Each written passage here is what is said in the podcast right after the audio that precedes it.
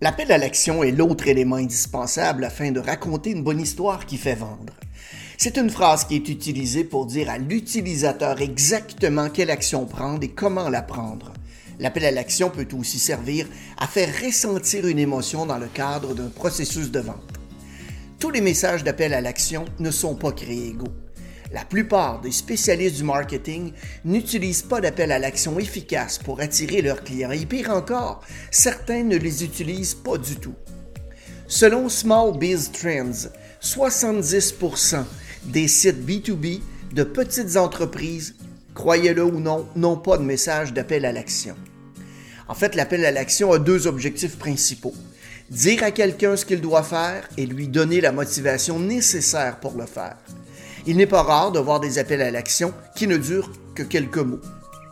Votre appel à l'action doit être concis, en général, mais ça ne signifie pas forcément qu'il doit être court. La brièveté et le caractère direct d'un appel à l'action, bien écrit, va vous permettre de vous concentrer sur l'essentiel et d'éviter toute distraction. Ça peut être aussi simple que deux mots.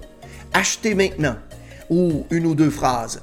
Vous aimez apprendre sur le marketing et vous voulez en savoir plus? Abonnez-vous maintenant.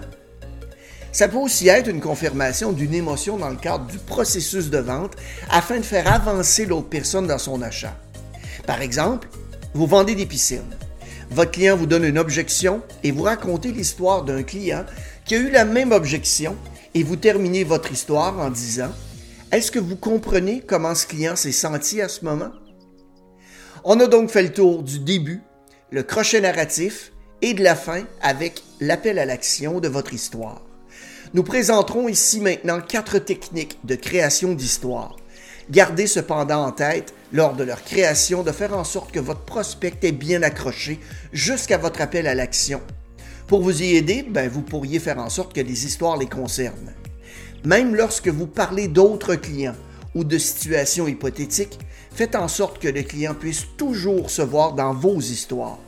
Vous n'avez pas non plus à être trop fleuri et littéraire. On n'écrit pas un roman.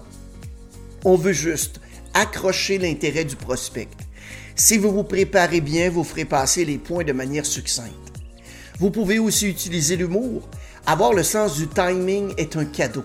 Si vous l'avez, n'ayez pas peur de faire rire votre prospect ici et là, mais n'en faites pas trop. La frontière souvent est mince entre l'efficacité et la comédie. Et rappelez-vous que vous êtes d'abord et avant tout là pour vendre.